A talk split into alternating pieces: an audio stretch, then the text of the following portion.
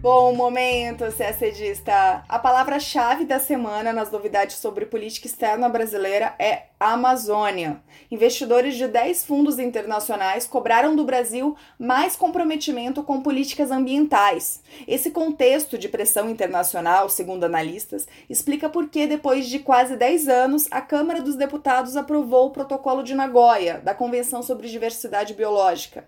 Na Organização Mundial do Comércio, o Brasil lançou uma proposta para o acordo sobre facilitação de investimentos, que está em negociação desde 2017. Agora é oficial. O governo norte-americano iniciou formalmente o processo de retirada dos Estados Unidos da Organização Mundial da Saúde. A Universidade de Harvard e o MIT entraram com uma ação na justiça solicitando a suspensão de uma medida que pode deportar estudantes estrangeiros de universidades dos Estados Unidos. Falamos também de guerra na Síria.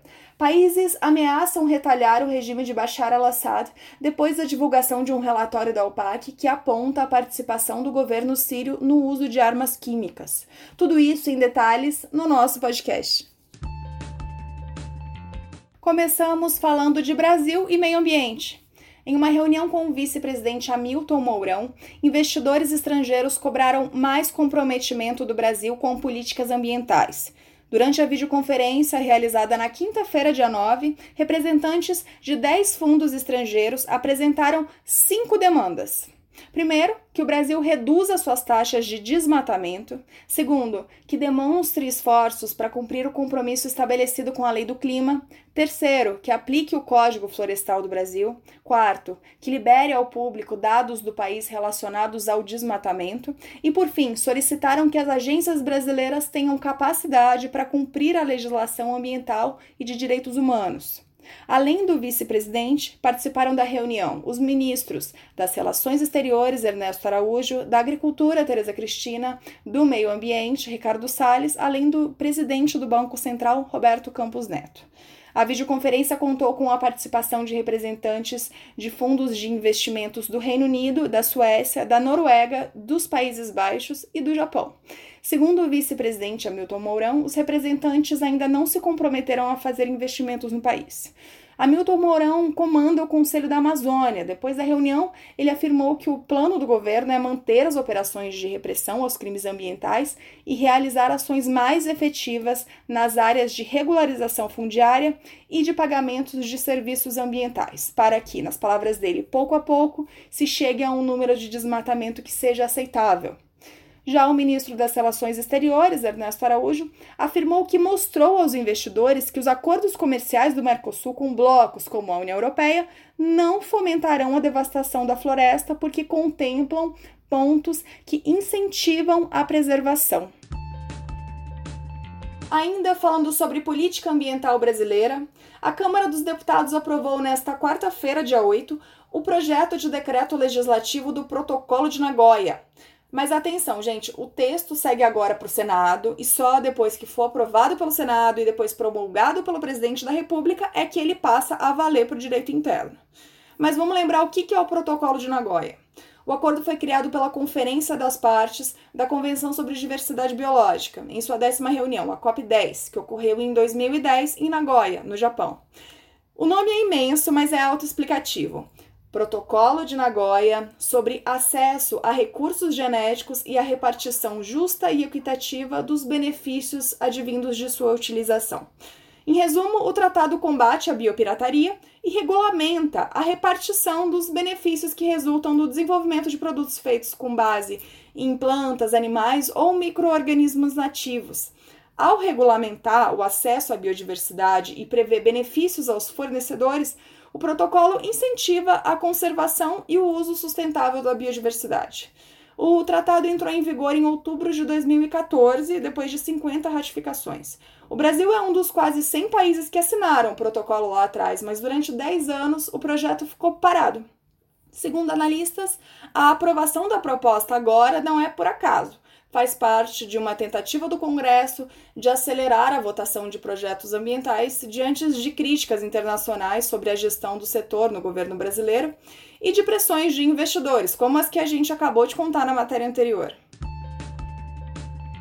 E para finalizar nossos destaques de política externa brasileira, o governo brasileiro apresentou no dia 6 de julho, na OMC, Organização Mundial do Comércio, uma nova proposta de regras para facilitação de investimentos.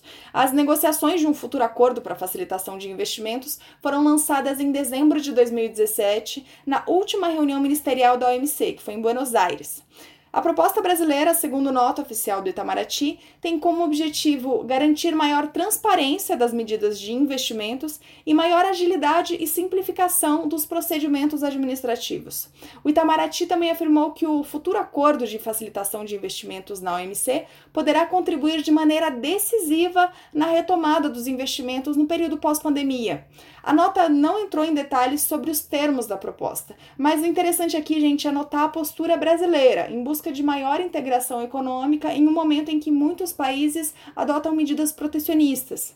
Lembrando que, em maio deste ano, o Brasil enviou um pedido formal à OMC para aderir ao Acordo de Compras Governamentais. Esse acordo, que já está em vigor, diferentemente do Acordo de Facilitação de Investimentos, que ainda está em negociação, esse acordo prevê que seus membros deem o mesmo tratamento a empresas nacionais e estrangeiras em licitações públicas nas áreas de bens, serviços e infraestrutura. Atualmente, esse acordo possui 48 membros, entre eles países da União Europeia, os Estados Unidos, a China e o Japão. Juntos, esses países têm um mercado estimado em 1,7 trilhão de dólares. Falando agora de Estados Unidos. Em uma carta enviada na terça-feira, dia 7, ao secretário-geral da ONU, Antônio Guterres, o governo norte-americano informou que deseja dar início formal ao processo de retirada do país da Organização Mundial da Saúde, OMS. O presidente Donald Trump notificou o Congresso que precisará se pronunciar nas diversas fases de desligamento entre o país e a organização multilateral. Uma resolução aprovada pelos congressistas americanos lá atrás, em 1948, permite a retirada dos Estados Unidos da OMS, mas determina que o processo deverá levar pelo menos um ano. Ou seja, e isso é bem importante, o rompimento só se tornará efetivo em julho de 2021, depois das eleições presidenciais. Caso o candidato democrata Joe Biden vença as eleições em novembro, o processo pode ser revertido. Isso porque Biden já afirmou ao longo da campanha que pretende fortalecer a presença americana em organismos multilaterais como a OMS, uma postura bem diferente da postura do atual presidente. Desde março, Donald Trump vem acusando a OMS de atuar de forma negligente no combate à pandemia do coronavírus. Trump também acusa a instituição de ter acobertado a falta de transparência dos chineses em relação ao vírus. Os Estados Unidos são hoje o maior financiador da OMS, responsáveis por cerca de um quinto de todo o orçamento anual do órgão, que a gente sabe, no meio de uma pandemia, precisa de mais suporte do que nunca. A China criticou a decisão de Trump. Um porta-voz do regime afirmou nesta quarta-feira, dia 8, que a medida terá implicações graves para países em desenvolvimento e fez um apelo à comunidade internacional para ampliar o apoio à OMS. Ainda falando em Estados Unidos, uma medida gerou repercussão muito negativa, principalmente no mundo acadêmico. A Agência de Imigração e Alfândega do país declarou na segunda-feira, dia 6, que os estudantes estrangeiros que tiverem suas aulas totalmente online devido à pandemia do coronavírus a partir de setembro vão ter de deixar os Estados Unidos. A orientação se aplica aos estrangeiros que têm um visto específico destinado a estudantes acadêmicos e profissionais. Quem quiser permanecer em território americano vai ter de transferir a matrícula para uma escola ou uma universidade com aulas presenciais, isso no meio de uma pandemia. Segundo a agência, os que não fizerem isso e ainda assim continuarem no país poderão ser deportados. Levando em consideração que os Estados Unidos ainda não conseguiram controlar a pandemia e lideram o número de infecções e de mortes, já acumulam mais de 3 milhões de casos e mais de 130 mil mortes, muitas universidades decidiram que todas as atividades do próximo ano acadêmico serão realizadas apenas pela internet. É o caso da Universidade de Harvard, que já havia anunciado que todas as suas aulas seriam online a partir de setembro a Universidade de Harvard e o MIT entraram na justiça contra o governo americano solicitando que a medida seja suspensa. O presidente Donald Trump vem reforçando medidas anti-imigração durante a pandemia, a gente já contou aqui várias vezes, como por exemplo a suspensão do Green Card. Críticos do governo dizem que o presidente está se aproveitando da crise para agradar sua base eleitoral. Só que o apoio dos americanos à expansão da imigração bateu recorde neste ano. E o número dos que gostariam que o país recebesse mais imigrantes 34%, superou pela primeira vez em 55 anos o dos que prefeririam que o país recebesse menos imigrantes, que foi de 28%. A pesquisa do Instituto Gallup também aponta que 77% dos entrevistados disseram acreditar que a imigração é boa para o país. Os Estados-membros da Organização para a Proibição de Armas Químicas, a OPAC, alertaram a Síria nesta quinta-feira, dia 9, que poderão tomar medidas de retaliação após um relatório apontar o governo Bashar al-Assad como responsável por ataques químicos em seu próprio território. A equipe de identificação e investigação da OPAC afirmou em abril que a Força Aérea de Assad lançou bombas de gás sarin e cloro em 2017 no norte da Síria, violando a Convenção sobre Armas Químicas.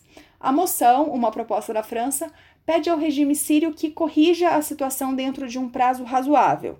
O texto também se refere às medidas que podem ser tomadas na conferência dos Estados-membros em novembro se a Síria não atender às recomendações.